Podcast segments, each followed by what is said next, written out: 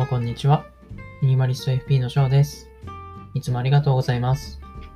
僕はこれまで500以上のものなどを手放してきたミニマリストでもあり、100名以上のライフプラン作成や節約節税相談について、独立 FP としてサポートしてきております。このチャンネルでは、主に家計のミニマル化のメソッドをお話ししていきます。家計がミニマルに収まれば自由度が増します。あなたの人生が豊かになることに貢献できれば幸いです。どうぞよろしくお願いいたします。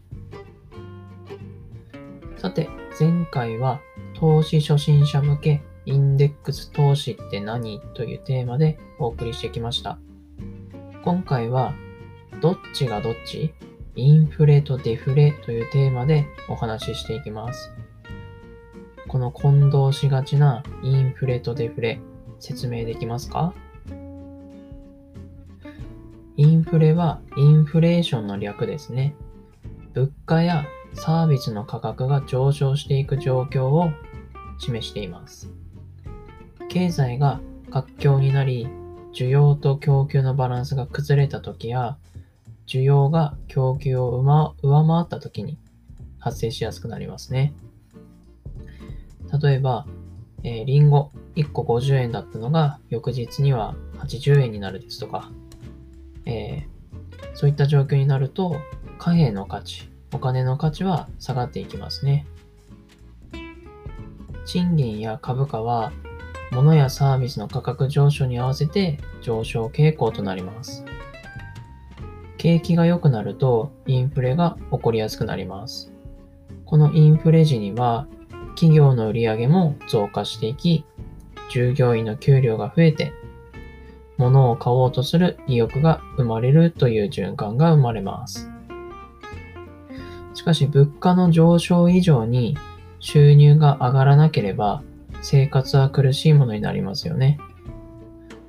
どうしても賃金は遅れて上がる傾向にあるので、えー、給料が上がる前に周りの物価が上がってしまうと実質賃金は下がってしまうような傾向になってしまいますね。短期間のうちに物価が2倍や3倍になることもあって、これをハイパーインフレンと呼んでいますね。日本では第二次世界大戦後や石油危機の際にハイパーインフレになったことがあります。一方、デフレ、えー、これはデフレーションの略ですけれども、これは逆に物価が継続的に下落する状態を言います。そして通貨の価値が上がることを言います。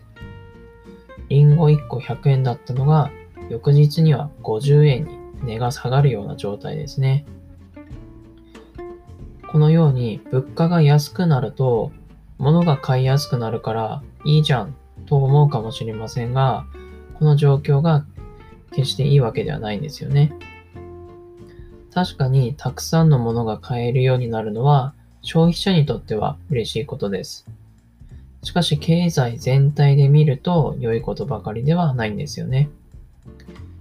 物を売る側の企業は、えー、1個の単価が下がってしまうと非常に困りますよね。安い値段でしか売れないので、売り上げは増えず、利益ももちろん出づらくなります。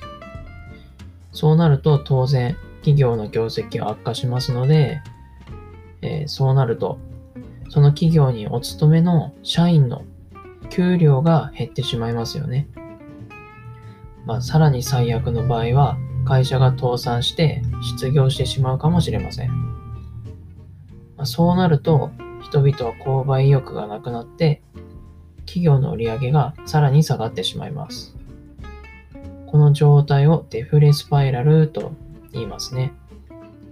日本経済は長らくこのデフレに苦しんできました。物の価値が下がってしまうデフレは実はとっても恐ろしいんですよね。結論、どっちに傾きすぎても良くないんですよね。アメリカはここ最近インフレ率がだいたい2%ぐらいで推移しています。日本も本当はこの2%程度を目指しているんですけれども、現状はほぼ0%付近で推移していますね。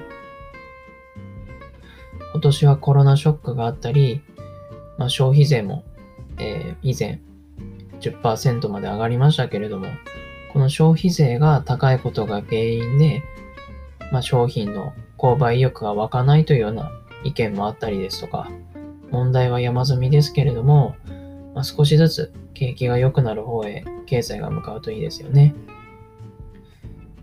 今回はどっちがどっち？インフレとデフレというテーマでお送りしてきました。参考になれば幸いです。